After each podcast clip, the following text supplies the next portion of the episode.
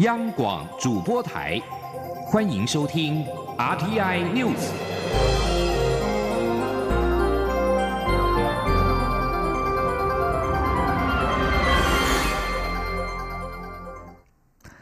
各位好，我是张旭华，欢迎收听这节央广主播台提供给您的 RTI News。中国从八月一号起全面限制陆客来台自由行。国民党立法院党团今天邀请观光业者召开协调会，因应中国大陆限缩陆客来台对产业的冲击。陆委会主委陈明通表示，面对这样的情势，政府非常有诚意支持业者渡过难关。记者郑玲报道。中国从八月一号起停发陆客来台自由行签证，国内观光产业忧心影响生计。国民党团二十七号举行陈情协调会，邀集交通部观光局、陆委会及内政部等相关部会代表，讨论中国限缩陆客来台对台湾观光产业的冲击，以及无障碍法规松绑的相关事宜。陆委会主委陈明通会后受访表示，旅游业者提出许多意见，但政府无法立即做出政策决定，会将这些意见带回讨论。啊我我想今天非常难得机会了哈，那能够召开这样的一个协调会，那旅行业者也都提出很多的问题，那政府部门也很认真的听取，那有些当然一下子没有办法呃做出这个政策决定，所以还会再带回去啊，再呃做跨部会的一些协调。简单来讲啊，面对这个情势，政府部门当然非常有诚意来支持啊旅行业者能够度过这个难关。陈明通说，北京一直把开放人民到国外、港澳或台湾旅游当作政策工具，这些风险本来就有所评估，所以这次中国停止自由行之后，第二天就推出三十六亿扩大秋冬旅游补助。今天听取业者意见后，再进一步看看这些问题，政府如何帮忙协助解决。观光局副局长张习聪则说，观光局绝对跟业者站在一起，不管陆方对台湾的大陆来台旅游市场如何干扰，政府会在最后一季带领业者尽力冲刺。不管是国旅的市场，或是国外来台旅游的市场，都会进行多元的开拓。张喜聪也说，业者有些短期需要解决的困难，例如税捐、贷款等，因为涉及跨部会，会将意见搜集起来送到行政院，由专责政务委员协调解决。央广记者郑。林采访报道。此外，台湾海峡两岸旅行发展协会理事长姚大光今天指出，观光业者估计，中国停发签证之后，自由行旅客到年底会减少七十万，加上团客也剩原来的三分之一，观光产业将损失超过一千五百亿。对于观光局很快的就提出三十六亿的国民旅游补助方案，虽然觉得感谢，但仍然无法弥补陆客损失。中国近来派遣船只进入南海探勘石油，引起越南的不满。美国国务院和国防部也接连对中国的做法提出批评，认为中国违反印太区域以规则为基础的国际秩序。我外交部今天则是重申了我方的四点原则和五项做法，强调南海诸岛属于中华民国领土，并依国际法及相关海洋法主张我国应有权利，我国不会放弃主权以及合法声明。外交部也再次声明，我国愿在平等协商的基础上，和相关国家共同促进南海区域的和平稳定，并且共同保护及开发南海资源。为了协助土耳其收容的叙利亚难民，国际合作发展基金会和美国哥伦比亚大学永续发展中心合作，从八月开始执行土耳其境内难民行动健康照护计划，希望开发出一套手机应用程式，让叙利亚难民方便获得相关资讯，也期待能够借此促使当地重视难民的健康照护问题。记者王兆坤报道。国合会秘书长向田义表示。叙利亚内战自二零一一年爆发以来，共计五百六十万叙利亚难民逃离至邻近国家，其中土耳其是最大的叙利亚难民收容国，大约有三百六十万已注册叙国难民。土耳其政府虽然提供境内注册的难民免费医疗照护资源，但面临大量难民涌入，以及受限于经济能力与语言隔阂等因素。难民的医疗卫生照护资源极为有限。向田义指出，土耳其境内难民行动健康照护计划与美国哥伦比亚大学永续发展中心一起合作，主要目的是开发行动健康照护手机应用程式，让难民更容易获得健康相关资讯。向田义说：“那这也是我们国会首次在土耳其执行的人道援助计划，也希望能够借由计划的参与，能够彰显我们国家是国际人道援助提供的一个正面形象。”向田义表示，这一项计划为期一年，由哥伦比亚大学永续发展中心负责计划执行与控管，并与当地 NGO 及政府部门紧密合作。国合会则规划派遣一名专案志工前往土耳其协助执行。中央广播电台记者王兆坤台北采访报道：中华台北奥林匹克委员会顾问孙立群刚刚结束在日本东京奥运的总领队会议，会中针对选手的食衣住行、医疗、票务、场馆规划等行政细节进行了讨论。孙立群今天表示，希望透过各项会议还有考察，为国家队的后勤做好准备。记者肖兆平报道。在不到一年时间，就是日本东京奥运，因此二零一九年可以说是关键备战年。教育部体育署跟中华奥会近期就密集前往东京出席各项会议与考察，以作为国家代表队各项前置工作的准备依据。二十三号刚参加完总领队会议的中华奥会顾问孙立群，二十七号表示，总领队会议谈到了非常多的行政细节，也参观了各项赛事的。运动场馆虽然有些还没完工，但相信日本一定会准备好的环境让选手比赛。而与选手最直接相关的食衣住行、医疗整备方面，孙立群表示，目前都如期准备，强调他们绝对能当选手最强的后勤依靠。他以选手住宿为例，除了选手村外，还考量场馆距离、选手协助人员的方便性，另外安排场馆。周边的民宿或旅馆，他说：“就是我们在外面另外订到可能离这个赛场啊比较近的，像一些旅馆啊，呃或者其他类似民宿这样的地方，大概有几个目的啊。第一个呢，就是有一些这个相关的协助的人员呢，他是没有办法进选手村的，所以我们一定要让这些呃帮助呃运动员的人呢人员呢也有一个就近的地方啊。”可以照顾运动员。另外一种可能呢，就是有些时候选手村啊，离这个选手比赛的这个场地啊，有一定的这个距离，所以我们希望可能前一天就让选手先住到。离这个赛事的场馆比较近的地方，孙立群表示，他们与体育署、台湾运动发展促进会等单位合作，要透过夺金夺牌计划、运动精英育才计划、企业赞助优秀选手计划等方式，除了支援在冬奥比赛的选手外，也放眼二零二四巴黎奥运跟二零二八洛杉矶奥运。他说：“让这些选手呢，可以少花一点精神哦，在这个资源的取得方面哦，多一点精神去专心的这个练习哦。”中华奥会表示，他们每一次的赛前前置会议都会参加，就是希望提供选手最好的后勤服务。中央广播电台记者肖兆平采访报道。关于日本东京奥运门票事务方面，中华台北奥林匹克委员会顾问孙立群今天表示，东京奥运门票是采实名制，让主办单位有权检视门票的所有权。如果临时要转让，也必须注意合法的转让时间。严格的实名制做法，就是要杜绝黄牛票。孙立群也坦言，目前票务的情况是一票难求，中华奥会也只获得十六张门票，台湾最后可以获得多少张门票还没有确定。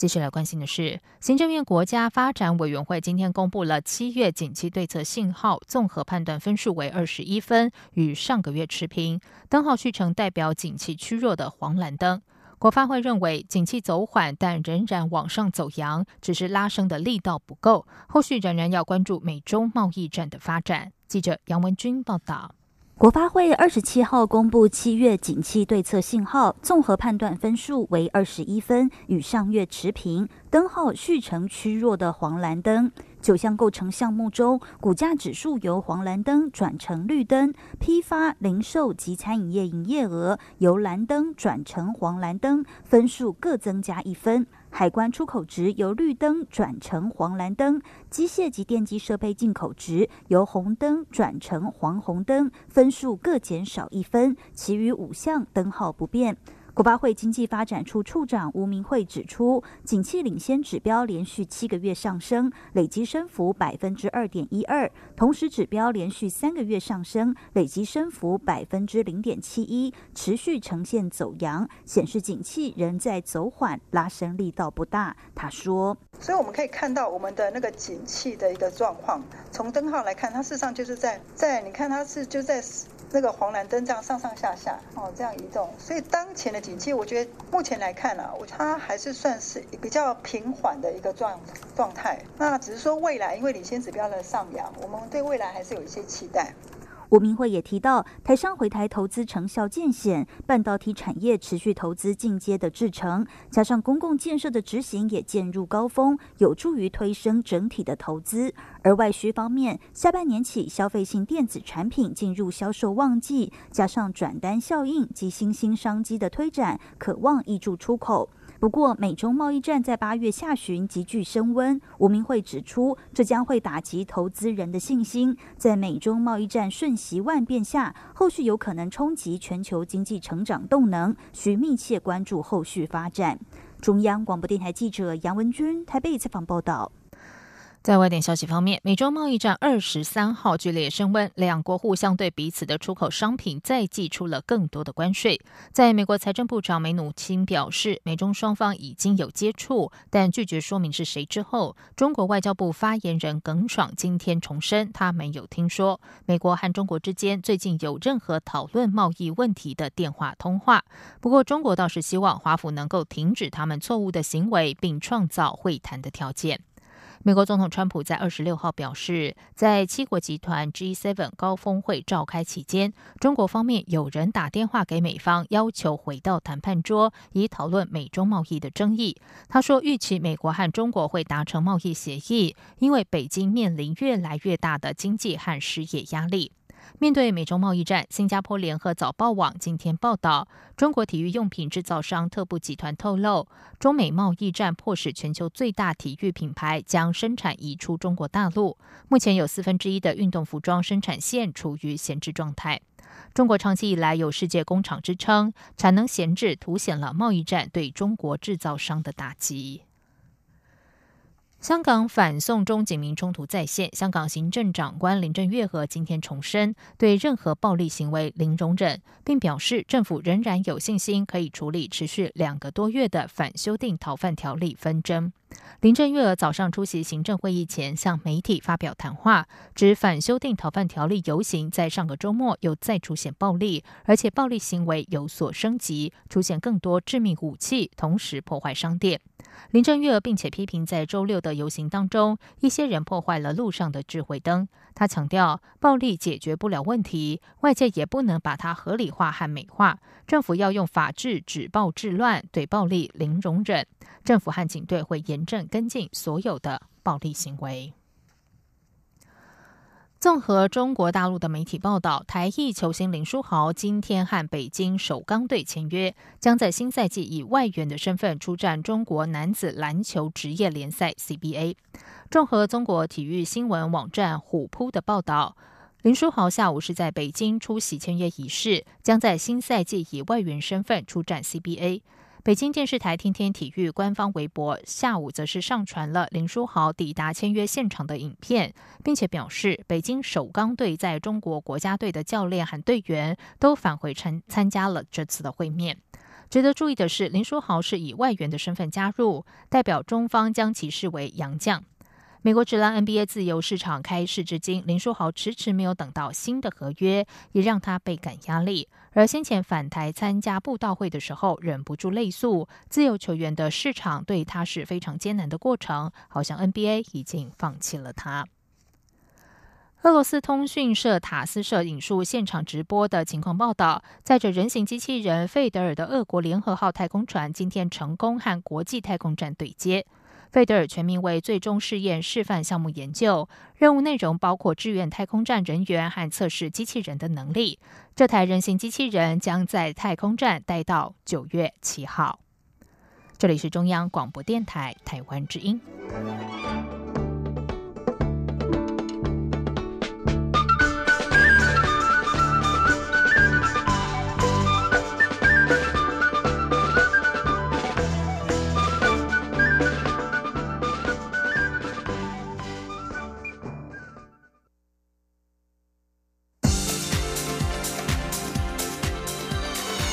这里是中央广播电台台湾之音，欢迎继续收听新闻。时间是十九点十五分，欢迎继续收听新闻。台北市长柯文哲筹组台湾民众党，因为名称和台湾民主先驱蒋渭水当年所组织的政党名称相同，引发争议。不过，内政部在上周已经审查通过。内政部民政司司长林清奇今天表示，政党法只规定不能与现有已设立政党的名称相同或是类似。台湾民众党并没有抵触相关规定，因此内政部予以备案。记者刘品希报道。台北市长柯文哲七月底时筹组台湾民众党，由于党名与台湾民主先驱蒋渭水在一九二七年创立的台湾民众党同名，引发争议。外界关注内政部是否会审查通过。内政部民政司司长林清奇二十七号下午受访时表示，政党法第八条是规定政党名称不得与已设立的政党名称简称相同或是类似。台湾民众党的党名并未抵触政党法规定，因此内政部上周已经审查通过台湾民众党成立事宜，并给予备案。他说。他在政党法第八条有规定，哈，就是跟已设立的政党名称或简称相同或类似的，这个不行。好，那因为呃，蒋渭水当初成立的台湾民众党，在台湾的。社会发在台湾的发展上，虽然一个重要的一个呃社会的一个阶段，但是因为它不是现有以色列政党的以色列的政党，所以呃对于这个部分跟政党法的规定并没有抵触，所以后来我们在审酌的结果就按照这个，因为没有抵触政党法的这样的规划，我们就可以备案。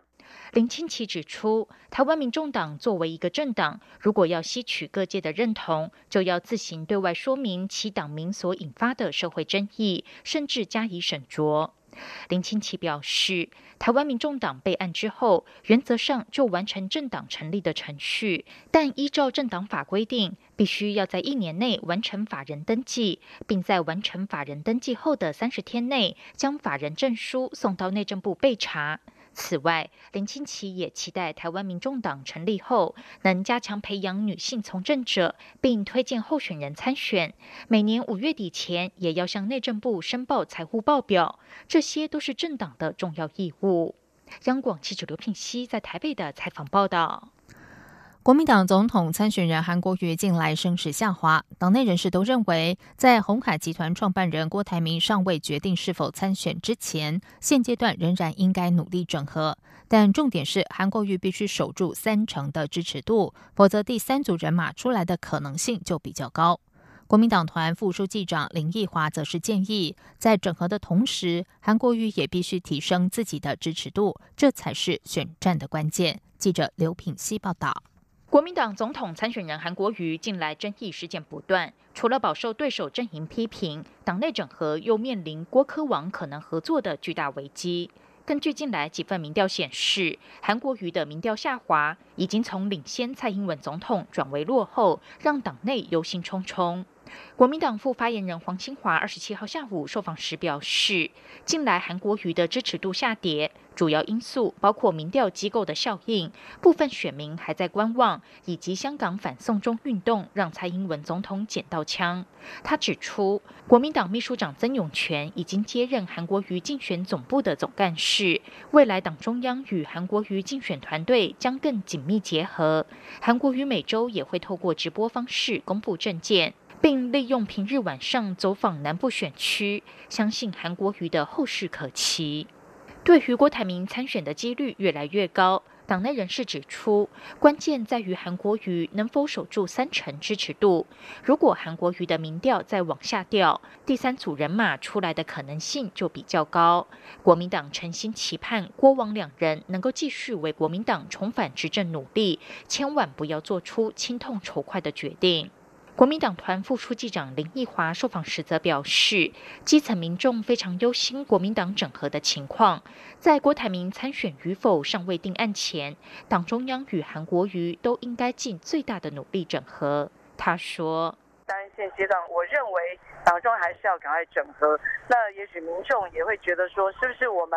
呃努力还不够啊？所以这部分应该包括中央党部，包括呃韩国市长本人，包括。”呃一些可能可以跟郭台铭董事长说得上话的人，我们都建议应该还是要来进行努力，因为终究郭董还没有做最后的决定的时候，我想都是有机会的。林奕华并指出，在进行整合的同时，韩国瑜也必须提升自己的支持度，才是最重要的事。毕竟选举重点在于候选人本身的主张、条件与布局。他建议韩国瑜应该拿出总统选举应有的策略与步骤，竞选团队也要尽速就定位，并陆续提出国政主张，也要避免失言。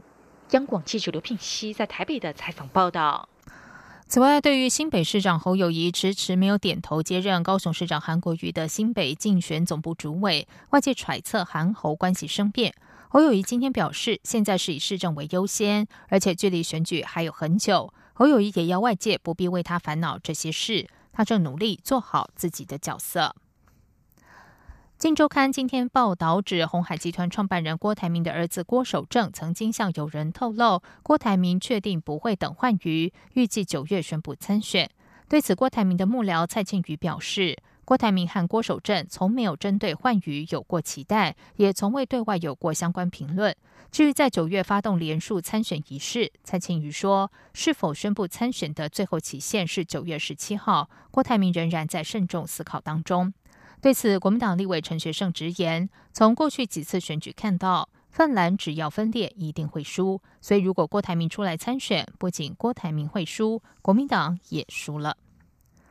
在民进党方面，二零二零大选将至，民进党近来是积极的布局立委的选战，而目前还有十二个征召区尚未提名。提名策略小组今天举行会议，拍板征召中研院学者吴乃德的儿子吴怡农参选台北市中山北松山区立委，征召市议员王敏生参选文山区，征召发言人李问参选马祖立委等八位提名的名单，将送明天的中执会确认通过。记者刘玉秋报道。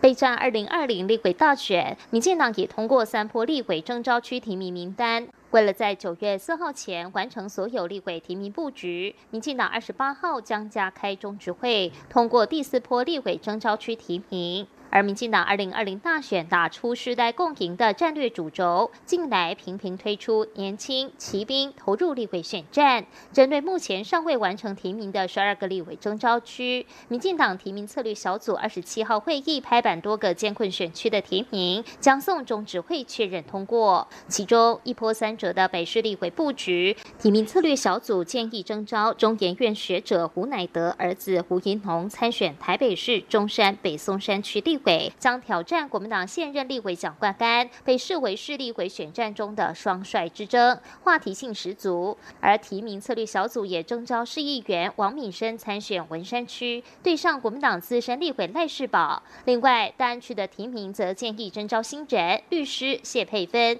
对战国民党的林奕华。但该选区还有待与第三势力的社民党范云协调后，才能做最后定案。同时，提名策略小组也拍板征召。年仅三十岁的党发言人李混参选马祖立委，挑战前连江县长国民党立委陈雪生。而马祖是民进党监困中的监困区，多年未派人参选。蔡英文总统在二零一六年大选时也仅拿下七百三十九票，但李混这次自愿出征，并随即透过脸书启动文宣战，宣示自己参选的决心，令党内相当赞赏。另外。提名策略小组也拍板将征召立委邱泰元、国会助理邱盈姿与民进党发言人周江杰参加新竹县第一、第二选区立委；苗栗县山县选区征召前头份市长徐定珍；台中市北屯北区则征召交大生医所助教庄敬成；而金门立委选区则决定不予提名。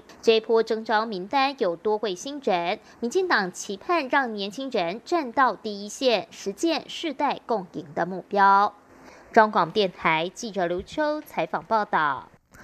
中央气象局今天发布了今年秋季天气展望。由于西北太平洋海温始终维持偏高情势，有利于台湾下一季气温朝偏暖趋势发展。此外，印度洋海温呈现西暖东冷的情况，透过大气环流影响，今年的秋天雨量也有偏干的趋势。记者吴丽君报道。气象预报中心副主任冯清四二七号指出，今年夏天大气环流呈现太平洋高压偏弱、季风低压偏强的现象，也造成部分在菲律宾东方海面形成的台风提前北转扑向日韩，同时造成台湾地区长时间处在大范围的低压带中，并伴随较强的西南风，加上白鹿台风上周来袭，酿成中南部在整个夏天，尤其是南台湾八月雨量明显偏多的情况，相形之下，北台湾雨量就比较少，但气温则受到西南风背风沉降的影响，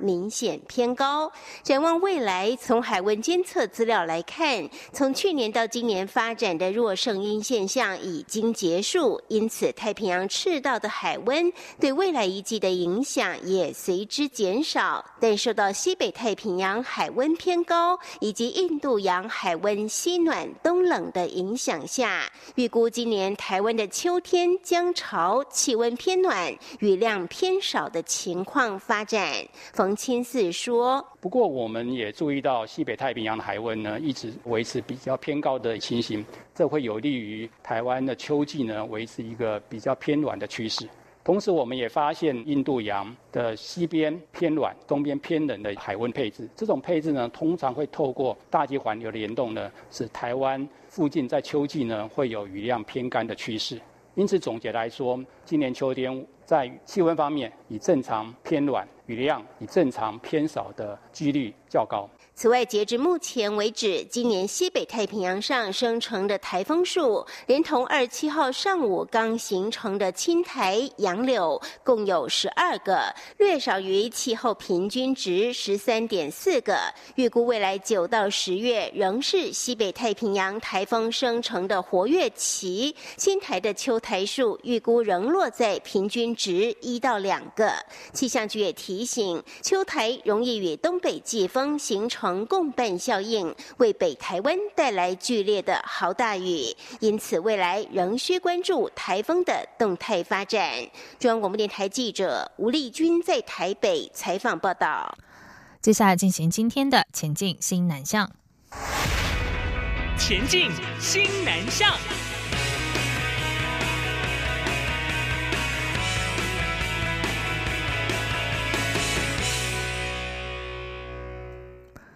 外交部国际青年大使团二十五号抵达泰国，并且于二十六号起展开为期四天的参访行程。首站是前往参访泰国国际 NGO 亚太身心障碍发展中心，与二十多位泰国青年身心障碍人士互动，教导他们说中文及合唱耳熟能详的中文歌曲，并参访该中心协助身心障碍人士所开设的面包咖啡坊，实地了解身心障碍人士平时就业情况，还有遭遇到的困。难，国际青年大使团并在驻泰代表处的安排之下，和多位泰国的优秀年轻政党干部、青年企业家还有学者参与交流。除了分享泰国青年在国内及赴海外工作生活遭遇的挑战和文化冲击之外，青年大使团也带来精彩的唢呐还有柳叶琴等国乐表演，展现台湾新时代的活力，互动气氛热烈。响应政府的新两项政策，国泰金控旗下子公司国泰证券首次和泰国的联昌证券合作，携手台湾证券交易所于二十六号在泰国曼谷所举办的台湾股市投资说明会，替台股引资。国泰证券表示，在母公司国泰金控积极拓展东南亚近三十年版图的支持下，也积极的跟进开拓新南向的市场，期许业务版图也能够随着东协经济成长而逐步的扩张。国泰证券认为，泰国是相当值得开发的市场，尤其是在中美贸易战之后，有许多在中国投资的厂商已经进行南移，络绎不绝的资金也随之流向了东南亚市场。预期未来对海外投资的态度也将会逐步的积极开放。以上新闻由张旭华编辑播报，这里是中央广播电台台湾之音。